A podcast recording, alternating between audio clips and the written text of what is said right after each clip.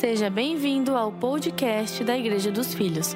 Ouça essa mensagem e seja edificado. A dieta da alma, aquilo que nós alimentamos a nossa alma, é muito, muito, muito importante. Para isso eu gostaria que você orasse comigo, fechasse os seus olhos. Eterno, obrigado por esta noite, obrigado pela oportunidade, obrigado por tua misericórdia, obrigado por tua graça, obrigado por teu amor. Obrigado por teu cuidado.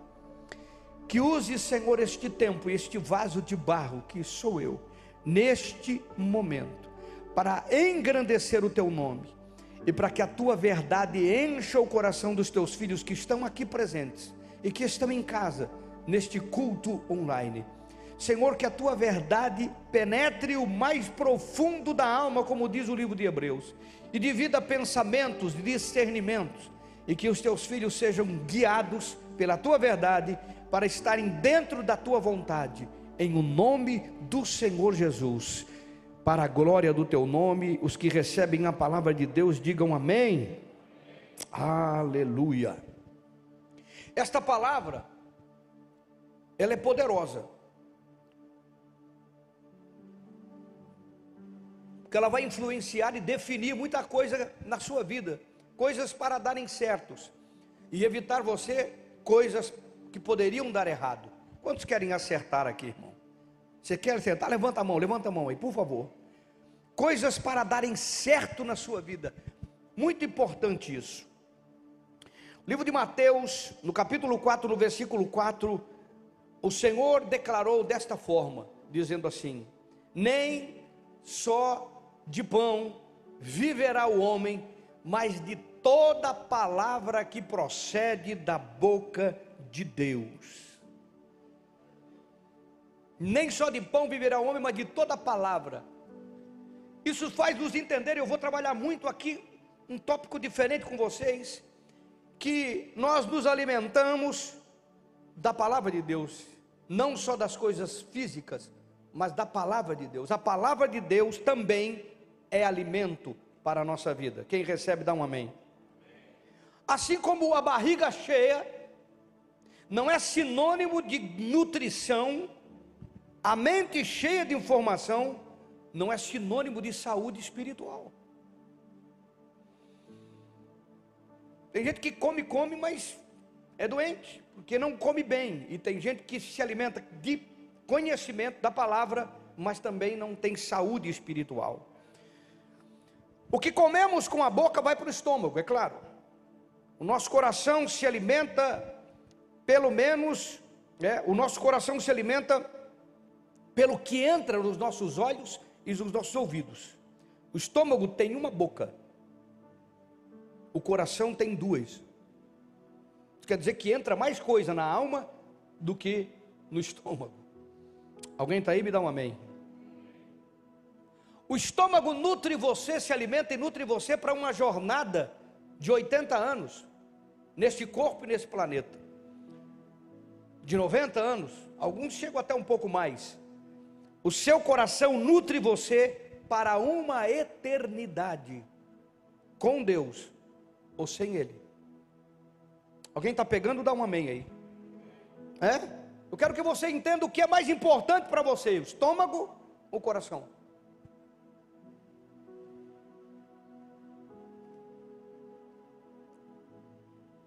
O estômago nos dá uma vida curta, o coração trata da vida eterna. Alguém está aí não? É, o que é mais importante, o estômago ou o coração? O livro de Provérbios, do capítulo 4, versículo 23, ele diz assim: ó, sobre tudo que se deve guardar, guarda o coração. Às vezes você precisa entender isso. Dele procede as fontes da vida. O versículo 24 diz: Desvia de ti a falsidade da boca e afasta de ti a perversidade dos lábios. Alguém está me ouvindo? Dá um amém. Você em casa, presta atenção: cultuar é parar ouvir, parar para estar tá ouvindo. O que o provérbio está nos dizendo é mais do que nós falarmos somente, mas nós ouvirmos. Quando ele diz afasta de ti a falsidade da boca, não está dizendo de você falar, mas também de você ouvir coisas que são falsas. Afasta de ti a perversidade dos lábios, não está dizendo você falar perversidade, mas ouvir perversidade dos lábios. Afasta de ti, porque se o que tem de guardar, guarda o teu coração, porque dele procede as fontes da vida. Alguém está aí, não? Então, é uma poderosa instrução que você precisa entender. Assim como é, nós cuidamos do que entra na nossa boca, nós lavamos a mão, é, nós lavamos os alimentos, é, o que se pode comer cru a gente come, o que não pode comer cru a gente cozinha, o que está estragado ou velho a gente rejeita, e só comemos o que é pertinente à nossa natureza. Eu acredito que ninguém come aqui nem capim, nem feno, ou coisa semelhante, mesmo que esteja com fome. É verdade ou não é verdade? É verdade ou não é verdade? Meu Deus, será que o pessoal come capim aqui? Não pode? Nós cuidamos do que comemos, lavamos o que comemos, tratando do que comemos para o nosso estômago, por causa do corpo, para uma jornada de 80, 90 anos. E às vezes não cuidamos do que entra no nosso coração. Muitos estão com o coração entulhado do que não deveriam. Alguém está me ouvindo, irmão? Ouve tudo, recebe tudo, aceita tudo, não filtra nada isso é muito sério e muito perigoso. Quem está me ouvindo, dá um amém. Com que você tem alimentado o seu coração? Com que você alimenta o seu coração? Eu sei que você pode dizer, mas, bispo, eu estou aqui assistindo o culto. Você que está em casa bispo, eu estou assistindo o culto. Eu sei, eu estou recebendo a palavra. Que bom, a palavra de manhã foi poderosa. Que bom, eu tenho recebido outras palavras. Que bom, que bênção. Mas você precisa compreender uma coisa importante. Durante a semana chega muita informação na sua vida, como chega na minha vida. Durante a semana chega muita coisa para mim e para você, que nós precisamos fazer como fazemos com alimento. Precisamos lavar, precisamos filtrar, precisamos passar pelo fogo, não é assim que se cozinha? Tem coisas que precisam ser crivadas no fogo do Espírito que precisa passar pelo gabarito da palavra, que precisa ser discernido, e muitos que são pequenos, são filhos na fé, são crianças na fé, são jovens na fé, são inexperientes na fé, a gente precisa tratar como tratamos dos nossos filhos, não deixamos ele comer. Às vezes cai um negócio no chão, a gente pega, não, cacaca, joga fora, joga no lixo, porque ele quer comer, não tem noção do que, que é botar no chão e botar na boca de novo. Alguém está me entendendo? Dá um amém aí. E às vezes nas coisas espirituais, no que entra na nossa alma, no nosso olho, no nosso ouvido, nós não filtramos, não cuidamos, não lavamos, não passa pelo fogo e causa muito dano à nossa alma. O que você tem alimentado o seu coração? Com as redes sociais? As redes sociais? Com a opinião de terceiros?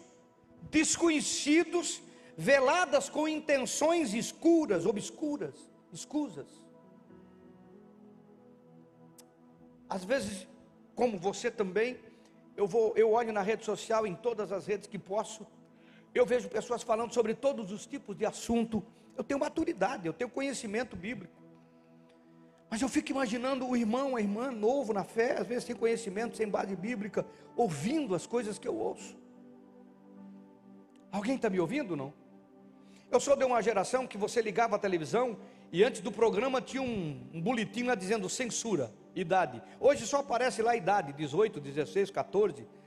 Mas tinha censura, tinha coisas que não iam para a mídia, não chegavam até as pessoas, por causa das crianças, por causa dos menores, por causa das informações, por causa da influência que aquilo trazia sobre uma geração. Alguém está me ouvindo? Hoje tem pais e mães que não sabem nem os que os, o que os filhos estão vendo na rede social. Nós estamos vendo aí tantas coisas, tanta reportagem, tantas circunstâncias. Não é disso que estamos tratando. Eu estou tratando da igreja. Eu estou tratando dos filhos de Deus, eu estou ministrando a sua vida, eu estou ministrando a você que está em casa, que está usando a rede, que está usando esse canal extraordinário que nós temos para chegar dentro da sua casa, para poder ministrar pessoas que estão aqui em Joinville, no estado, em outros estados, até em outros países, mas que junto com essa rede de comunicação, Existe muita gente mal intencionada e muita informação que precisa passar pelo crivo, passar pelo fogo, passar pela verdade, passar pela palavra, ou ser perguntado a uma pessoa mais experiente e que tenha tempo de fé, com que você tem alimentado a sua alma? As redes sociais? Com que você tem alimentado a sua alma? Com pessoas desconhecidas? Por que, que eu falo desconhecido? Porque a gente pensa que conhece alguém com um sorriso, falando atrevidamente, mostrando algum versículo, citando alguma coisa, é, denunciando isso, denunciando aquilo. Ver a coisa que mais me entristece é vendo pastor falando mal de pastor e de igreja na rede social, dando nome de pastores. Meu Deus, nós somos igreja, igreja, Irmão, Jesus, ele falava com os seus discípulos em particular em relação à igreja que estava com um problema da sua época, que eram os sacerdotes fariseus. Mas lembra que ele curou um leproso, que ele disse: vai lá, entrega oferta para o sacerdote? Quantos lembram disso? Porque ele reconhecia o que estava estabelecido. Hoje as pessoas falam mal de de denominação, de pastor, a rede social falando. Eu até entendo que se fala com sua liderança, que se fala com o seu povo de uma forma muito velada, quando é particular, então se pode falar de uma forma mais aberta mostrando o sim ou não, a verdade ou não, mas, meu Deus, o que você tem alimentado a sua alma com um conselho de pessoas doentes, pessoas que estão com a alma doente, e Hebreus fala sobre isso, cuide para que ninguém tenha uma raiz de amargura que, aumentando, contamine os outros. Já está na Bíblia falando sobre isso. Com que você tem alimentado a sua alma em relação às coisas de Deus, a igreja do Senhor.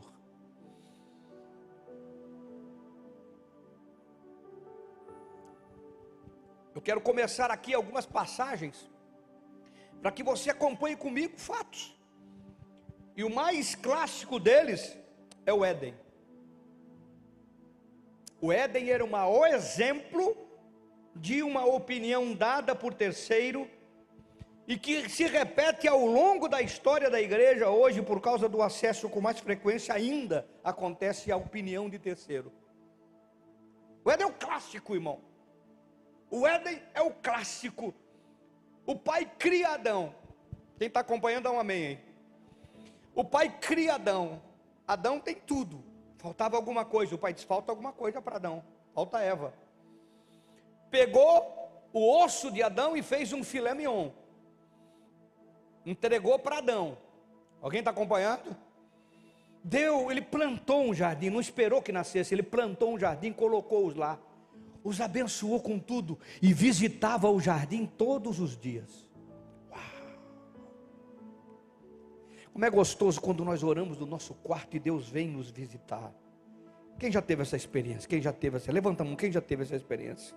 E quem não teve, por favor, entre no seu quarto e ore, porque Ele vem te visitar. Você chora, você se emociona, você sente. É tremendo. Busque. Ele estava lá, ensinando, falando, cuidando. Deu para o homem a oportunidade de dar nome a todos os animais, as plantas, tinha tudo naquele jardim.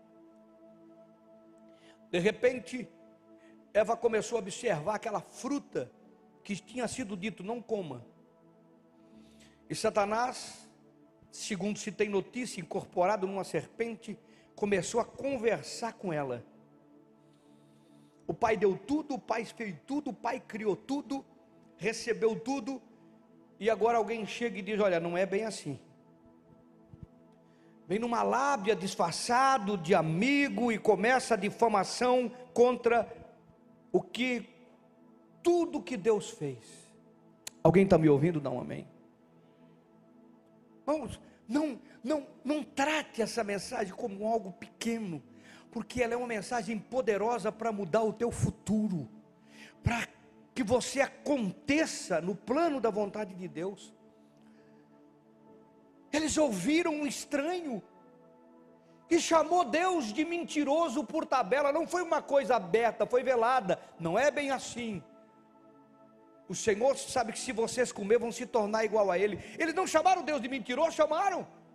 E Eva aceitou e Adão concordou com sua mulher, porque quando um vai aceitando, vai contaminando o outro. Não sei se você está entendendo. E o resto você conhece, irmão. Agora eu quero que você entenda uma coisa importante: Isso não aconteceu de um dia para o outro, porque Eva não tirou a dúvida com o Senhor.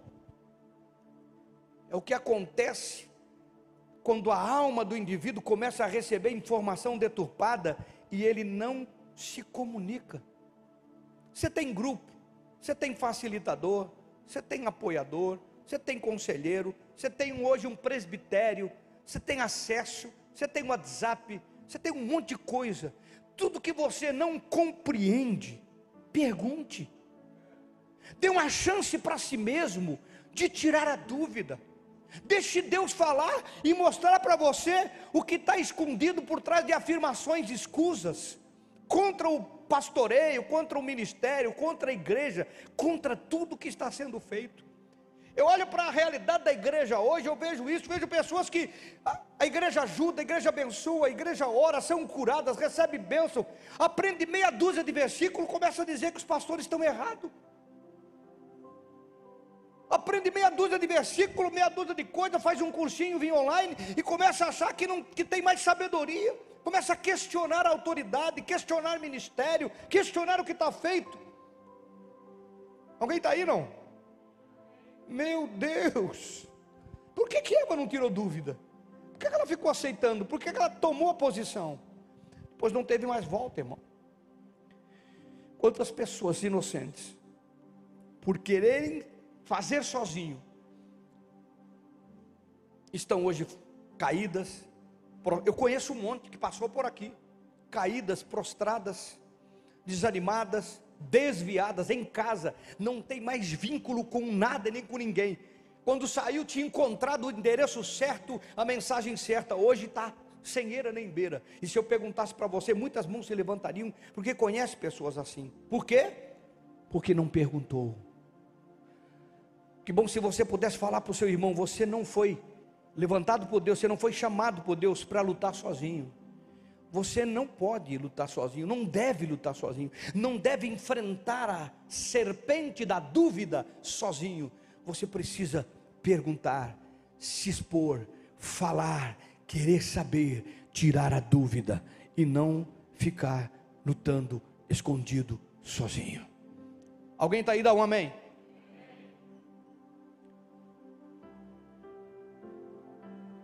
O que alimenta a tua alma, meu irmão? O que ouvimos e aceitamos pode acabar com o propósito eterno na nossa vida. Não, não, não, eu vou falar de novo, ver se você em casa entendeu e ver se você aqui entendeu. O que nós ouvimos e aceitamos pode mudar o propósito eterno na nossa vida. Pode acabar com aquilo que Deus tinha de bom, pode atrapalhar, pode, pode prejudicar. Irmão, não, não, não pense que eu estou falando algo que não é verdadeiro, é verdadeiro. Nós temos aqui N histórias. O que nós ouvimos e aceitamos pode acabar com o nosso propósito eterno. Números, no capítulo 14, tem a história do povo de Israel. Os espias foram levados a entrar em Canaã a, antecipadamente. Eles percorreram a terra, viram que ela tinha leite e mel. Olharam os gigantes, olharam as cidades fortificadas, e eles voltaram para dar relatório a Moisés e a liderança. Só que o povo ouviu também. Alguém está aí, não? O relatório dos espias, dos que foram 80% foi negativo. Só Josué e Caleb que deram um relatório positivo. Os demais deram um relatório negativo. Eles são gigantes, eles vão nos matar, nós não temos como. A gente devia ter voltado para o Egito. Se fosse para morrer, que a gente morresse. Meu irmão, tanta coisa ruim, negativa foi falada. Eles pegaram, eles queriam apedrejar Moisés. Moisés, irmãos, saiu do Egito, tirou o povo, atravessou o mar vermelho, com o mar se abriu. Todo mundo viu aquilo. Beberam água da rocha que andava com eles, caiu o maná do céu que eles comiam todo dia, veio godornize para eles comer, e de repente eles estavam diante da possessão de Deus, e por causa da informação errada, eles não entraram.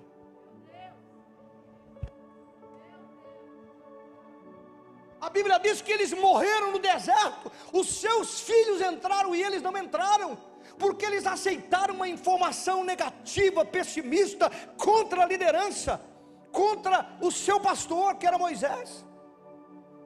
Leia em casa depois. queriam apedrejar. Mesmo que Josué e Caleb disseram: Olha, não, não é bem assim. Deus vai nos dar vitória. Nós vamos comê-lo como pão. Eles não aceitaram porque uma informação ruim entrou no seu coração, uma informação deturpada. Eles deixaram de acreditar na palavra, na promessa, para acreditar em boato, para acreditar em pessoas doentes. Aqueles homens que foram com Josué e Caleb não tinham comunhão, estavam doentes, infamaram a terra, diz a Bíblia, e eles não puderam entrar. Informação ruim de pessoas doentes pode roubar a promessa de Deus sobre a sua vida irmão. Brincadeira não, brincadeira não. Me ouve, me ouve, me ouve. Marcos no capítulo 15, no versículo 10 e no versículo 11, tem um acontecimento que você precisa entender. Jesus estava sendo julgado. Coloca lá para mim. Ele estava sendo julgado. Mas tinha ali pessoas com intenções escusas, porque ele era inocente, não tinha como condenar Jesus, ele era inocente. Pilatos fez de tudo, de tudo, de tudo para defendê-lo. Pilatos, diz a Bíblia ali, pois ele bem percebia que por inveja os principais sacerdotes los haviam entregado. Mas estes, os principais sacerdotes, incitaram a multidão no sentido de que lhe soltasse de preferência Barrabás, e a multidão começou a gritar: solta Barrabás, prende Jesus, solta Barrabás. Era a vontade da multidão? Não. É que tinha um grupo de invejosos, de problemáticos, que começou a incitar a multidão. Alguém está me ouvindo não? Alguém está me ouvindo? Irmão, se isso era feito pessoalmente na época, tu imagina a rede social hoje. Tu imagine os WhatsApp da vida, tu imagina é? os Face da vida, os Instagram da vida, os Twitter da vida. Você imagina hoje, irmão? Como é fácil difamar, caluniar, prejudicar e roubar de você o que Deus tem de melhor e tirar você do plano e do propósito. Se você está me ouvindo aí, dá um amém. Entenda o que eu estou te dizendo. A multidão defendia o que não era verdade por ser manipulada. Crucificaram o seu tão esperado Messias. Você consegue imaginar o drama dessas pessoas depois de entenderem que crucificaram aquele que era a promessa de todo o primeiro testamento? Você consegue entender a pessoa olhar para trás e ver que ela foi envolvida por opiniões de pessoas invejosas e com problema de alma, que era aquele sacerdote que sabia que Jesus era inocente, mas usavam a posição que tinha, usavam a influência que tinham para manipular a massa e fazê-los enxergar de forma errada aquilo que não era. Assim, meu irmão, é o que entra na sua alma, na minha alma, e se nós não filtrarmos, se nós não buscarmos, irmãos, irmãs, se nós não formos sinceros com o nosso líder, com o nosso facilitador, com o nosso pastor, se não formos sinceros com a nossa igreja, seremos roubados do projeto e do propósito de Deus. Eles mataram o Messias porque eles aceitaram opiniões de pessoas doentes. Alguém daí não? Dá um amém aí, por favor. Atos no capítulo de número 14, o versículo 1 e 2 diz assim: Os judeus incitaram os gentios aqui, vai lá. Em Icônio, Paulo e Barnabé entraram junto na sinagoga judaica e falaram de tal modo que veio a crer grande multidão, tanto de judeus como de gregos. Mas os judeus incrédulos incitaram, irritaram os ânimos dos gentios contra os irmãos. Alguém está aí não? Deus estava fazendo a obra. Meu Deus. Mas a estratégia é a mesma. A gente não pode impedi-los. Então a gente vai para a multidão para confundir os ouvintes. Está vendo que esta mensagem é mensagem de pai? Essa mensagem é de cuidado. Essa mensagem é para que você abra o olho é para que você ajude os irmãos do seu grupo de crescimento, é para que você ajude os irmãos que você tem contato, e que às vezes estão sendo influenciados e atingidos por N opiniões que se tem na rede social e fora dela, e de pessoas doentes como esses irmãos aqui e como esses judeus. Eles não podiam impedir, estava sendo salvo pessoas. O que, que eles fizeram? Começaram a ir na multidão. E começando a ir na multidão, confundiam os ouvintes. Se você continuar a leitura, você vai ver que houve um barulho na cidade, que as autoridades tiveram que intervir criaram um tumulto tão grande, criaram uma guerra tão grande, que os discípulos não puderam continuar a pregar o que eles estavam pregando. Você pensa que informação errada é coisa de brincadeira, irmão? Você pensa que pessoas com informações erradas é coisa que não tem resultado? Rouba a salvação de muitas pessoas. Muitas pessoas não são salvas por causa dessas pessoas que denegrem, que mentem, que falam mal, que criam um problema contra aquilo que está sendo pregado. Alguém está entendendo? Me dá um amém aí, por favor. Dá um amém aí, irmão. Meu Deus. Mateus, no capítulo 17, versículo 4 e 5, presta atenção. Olha lá. Então disse Pedro a Jesus: Senhor, Bom é que estamos aqui. Se queres, farei aqui três tendas: uma será tua, a outra para Moisés e a outra para Elias. Alguém está aí? Dá um amém. Uau! Falava ele ainda, quando uma nuvem luminosa os envolveu, e eis vindo da nuvem uma voz que dizia: Este é o meu filho amado em quem eu tenho prazer, em quem eu me comprazo. A Ele, a Ele, ouvi. Até o Eterno sabe que nós temos conflitos com a doutrina do passado. Até o Eterno sabe que nós temos conflito do novo. Até o Eterno sabe que as pessoas querem arrastar o que já está acabando. Por isso que quando Pedro começou a invocar Moisés e Elias que falavam com Jesus no monte da transfiguração, achando que agora ali eles estavam com todo mundo junto, os três caras, Moisés, Elias, é, o cara dos profetas, Moisés, o cara é, da libertação, e agora Jesus. Pedro estava botando tudo num pacote só. O Senhor não deixou nem Pedro. Por que, que a Bíblia diz? Ele estava falando ainda, como Deus que diz: para, para, para, para, para, para. Não é assim, meu filho. O meu filho é Jesus, ouve ele. Moisés já fez a sua parte, Elias já fez a sua parte, mas agora é algo novo que está acontecendo aqui.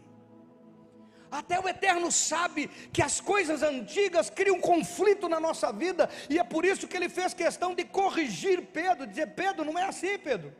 Eu sei que você tem um passado, eu sei que você aprendeu algo, eu sei que algo foi bom, eu sei que cumpriu um propósito, mas agora você tem algo novo. Não tenha medo de olhar para o novo. Este é o meu filho, ouve ele, ele trouxe a graça. A graça é o favor, a graça é a misericórdia, a graça é Deus fazendo para nós o que nós não poderíamos fazer.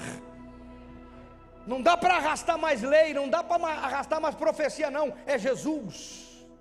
Até o Eterno sabe que o passado nos acompanha e que está entranhado em nós e que precisa ser trabalhado. Eu creio que esta igreja passa um processo assim. Nós passamos por um processo assim, um processo de ficar agarrado àquilo que já fomos. Por isso que nós tivemos a autoridade e a coragem e a inspiração e a direção de Deus de mudar nome. Às vezes a pessoa me pergunta hoje, não é mais Deus provedor, de não é igreja dos filhos, eu faço parte da igreja dos filhos. E por que isso? Porque é um tempo novo. Nós estamos indo num tempo novo para algo novo, porque é grande o que Deus está fazendo e vai realizar através dos ministérios desta igreja. Algo novo está acontecendo. Não é mais Moisés, não é mais Elias, é algo novo. Eu poderia falar como pai dizendo: Esse é o meu filho amado, dá ouvido para ele. Alguém está aí não?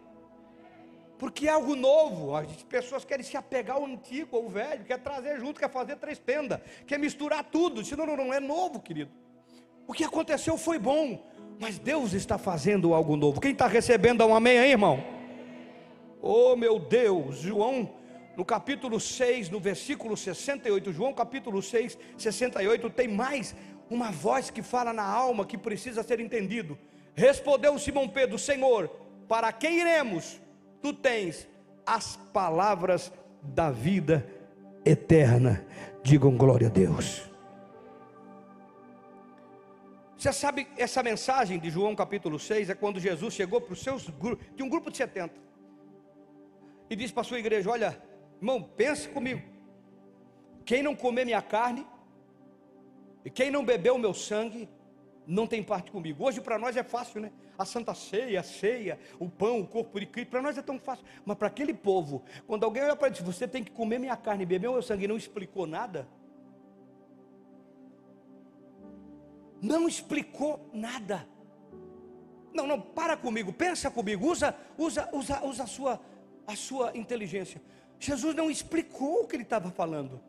Ele só falou: vocês têm que comer minha carne e beber o meu sangue. Está falando de um simbolismo que eles não compreendiam. Mas, irmão, eu quero que você compreenda uma coisa muito importante. Porque não entendemos, não é sinônimo de estar errado. Ah, vou falar de novo. Porque não entendemos, não é sinônimo de estar errado. Jesus estava errado? Eu vou perguntar de novo, quero que você participe. Jesus estava errado? Eu estou ouvindo mais o pessoal de casa do que os daqui. Jesus estava errado, irmão? Mas a Bíblia diz que os seus discípulos já não mandavam com ele, ficou só doze. E um era Judas, que ali também começou a, a mudar o comportamento. Judas se tornou Judas naquele dia. Isso é outra mensagem. Agora imagine comigo, a mensagem era, eles não entenderam a mensagem. Mas me pergunte, alguém foi conversar com Jesus para tirar alguma dúvida?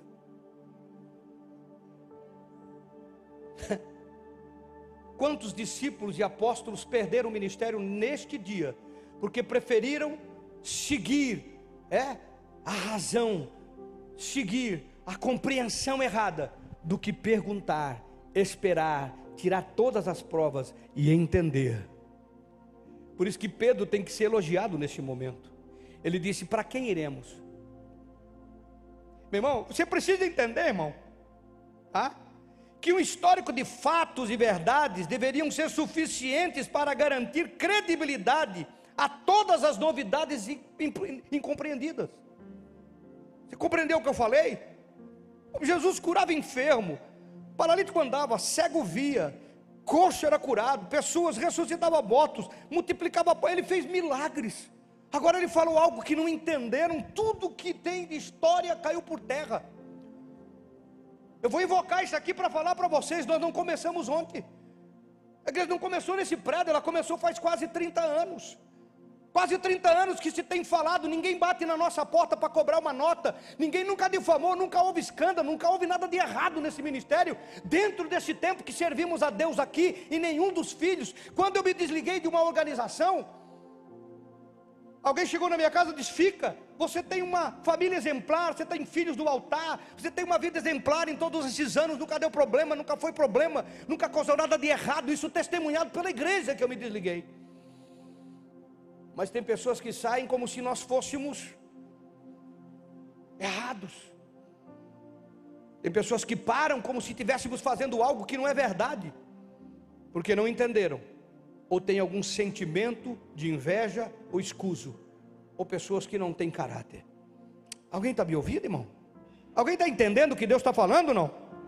Meu Deus, uma história de vitória, de construção, de bênção, não é credibilidade para entender tudo que fazemos nesse altar?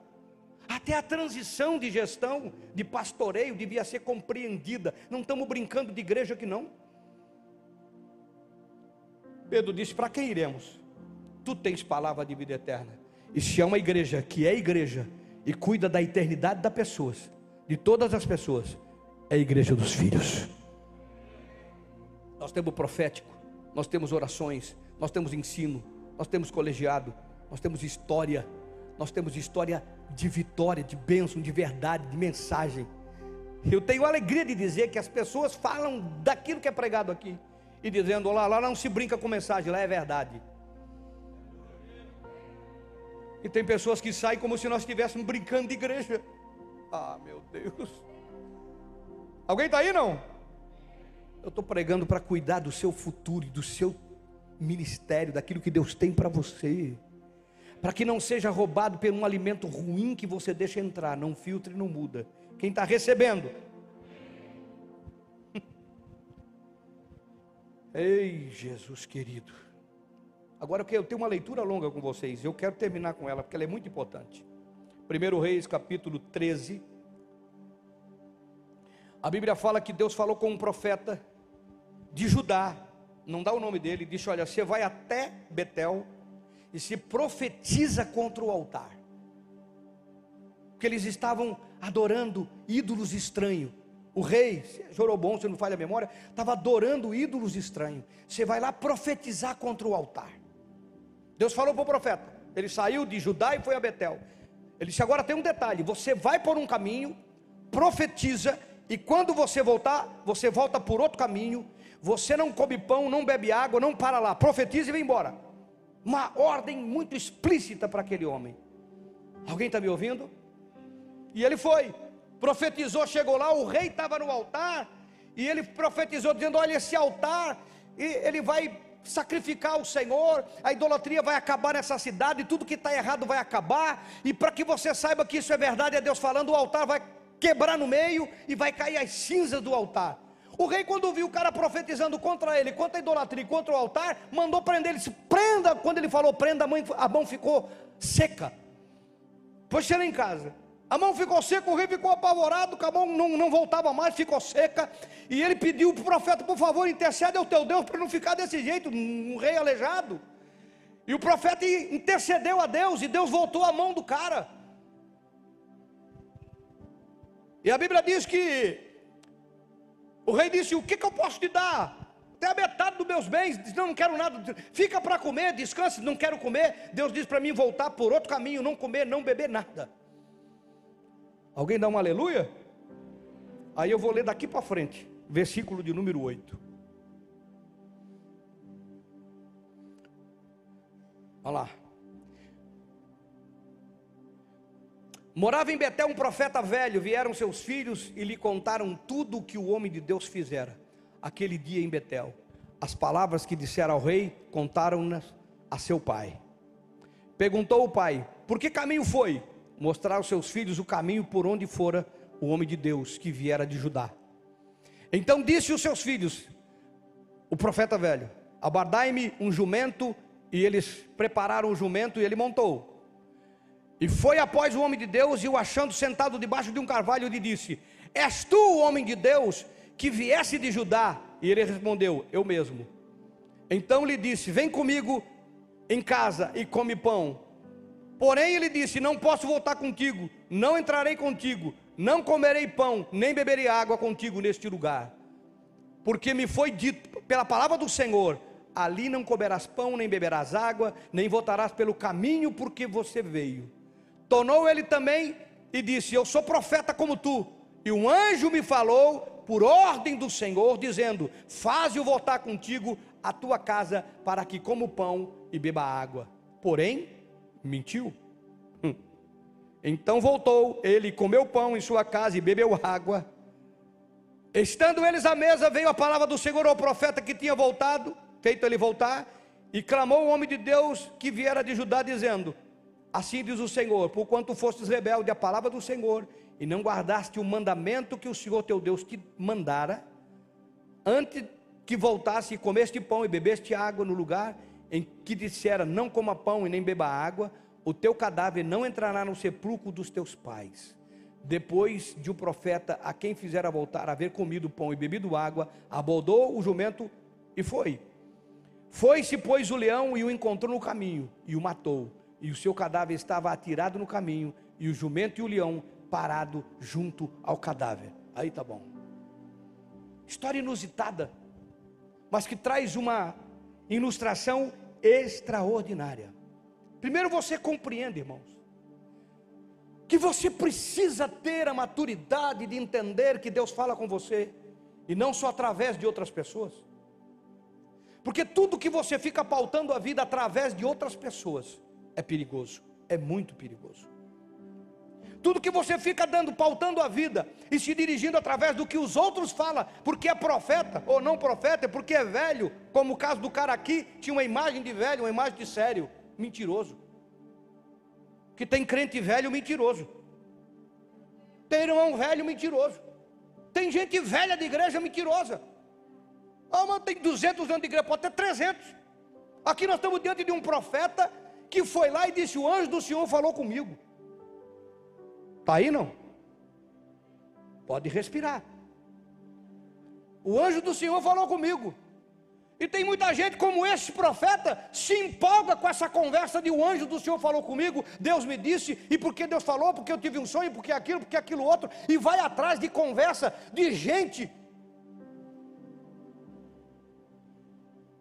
com intenção escusa. O que, que esse homem queria? Saber quem era o profeta, o nível de profecia dizer que tinha amizade com ele, por causa do rei, porque ele morava na cidade de Betel. Imagina se ele fosse amigo do profeta, que o rei, né, se ajoelhou para o cara por causa da mão que ficou seca. Estão entendendo aqui as escutas? Por isso que ele chamou o cara, deu pão, deu água, mentiu, fez ele voltar.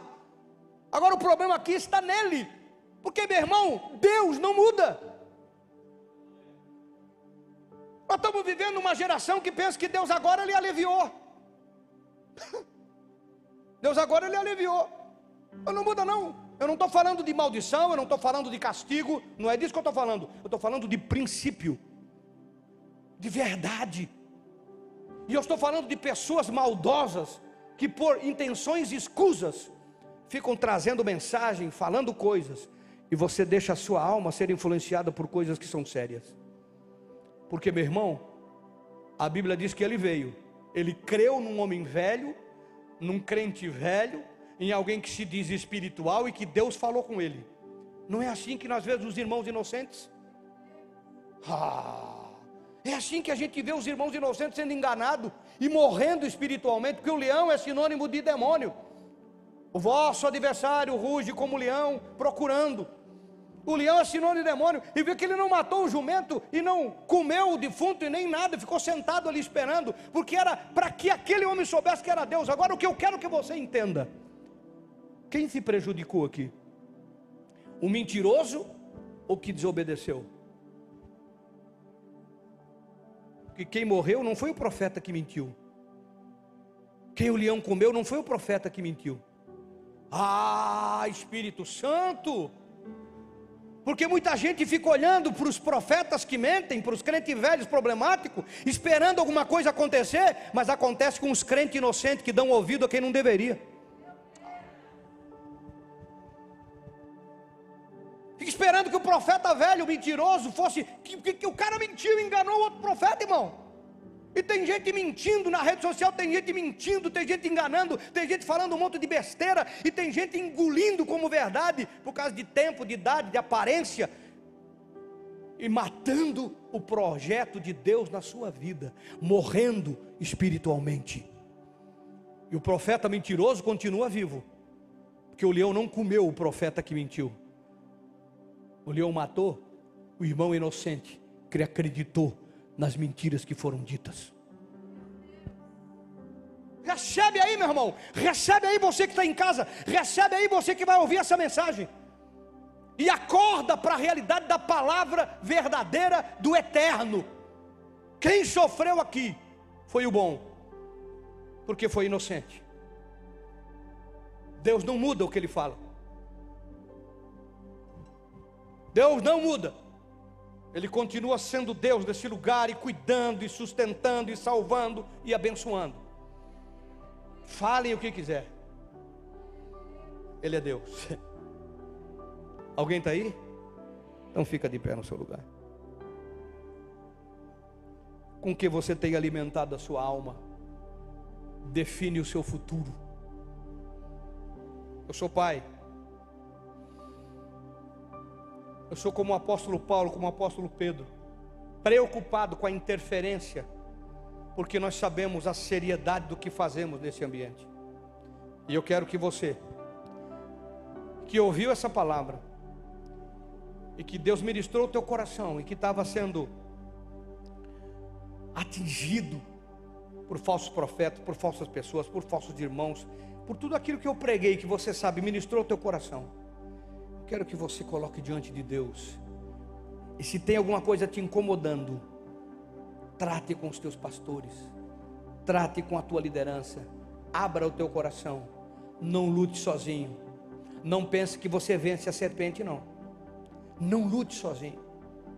Ouça, ouça os seus líderes que te amam e que têm endereço certo e não fico ouvindo essa montoeira de besteira na rede social, de gente que a gente não sabe nem como é que é a vida. E não fico ouvindo essa montoeira de gente que se chama pastores e apóstolos, falando mal da igreja, falando mal do reino de Deus, porque não é assim que se faz a obra. A obra se faz falando do amor e não falando dos outros, dando nome aos bois, como se fala por aí. Fique ligado conosco, em breve teremos mais conteúdos para abençoar a sua vida.